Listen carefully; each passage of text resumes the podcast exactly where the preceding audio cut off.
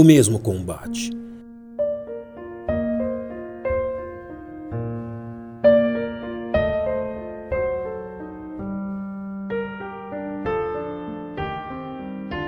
Não é incomum que cristãos sejam atacados pelo desânimo mediante as lutas e combates que enfrentam em sua vida cristã.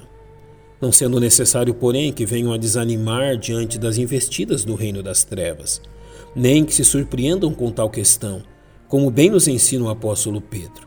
Amados, não estranheis a ardente prova que vem sobre vós para vos tentar, como se coisa estranha vos acontecesse mas alegrai-vos no fato de serdes participantes das aflições de Cristo, para que também na revelação da sua glória vos regozijeis e alegreis.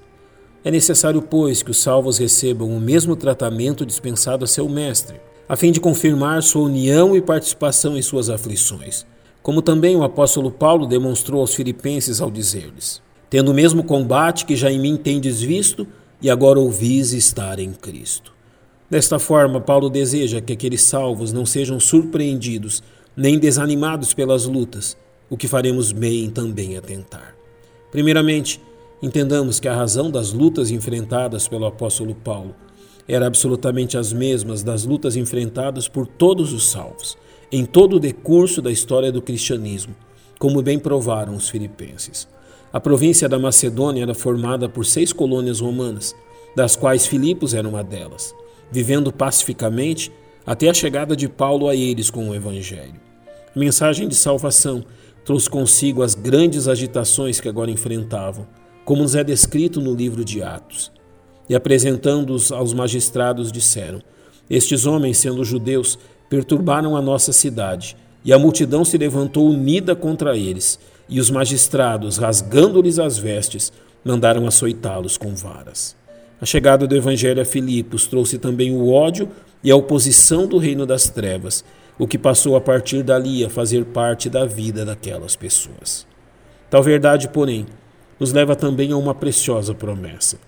Uma vez que o mesmo poder que sustentou a Paulo e aos filipenses também é suficiente para sustentar a todos os salvos, em qualquer época.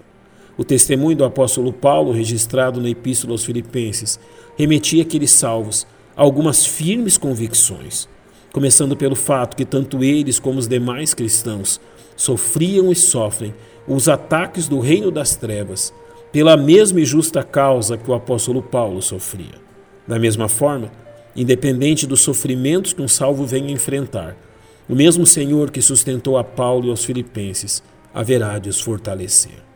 É necessário, porém, que os salvos igualmente reconheçam uma preciosa verdade reconhecida pelo apóstolo ao compreender suas aflições como algo destinado ao bem do evangelho e de si mesmo, na forma como ele mesmo descreveu, na forma como ele mesmo descreveu aos salvos em Roma. E sabemos que todas as coisas contribuem juntamente para o bem daqueles que amam a Deus, daqueles que são chamados segundo o seu propósito. Desta forma, devem os salvos reconhecer e descansar no fato que suas aflições pessoais pertencem ao mesmo gênero das aflições sofridas pelos salvos em todas as eras, como bem o apóstolo Pedro nos descreveu.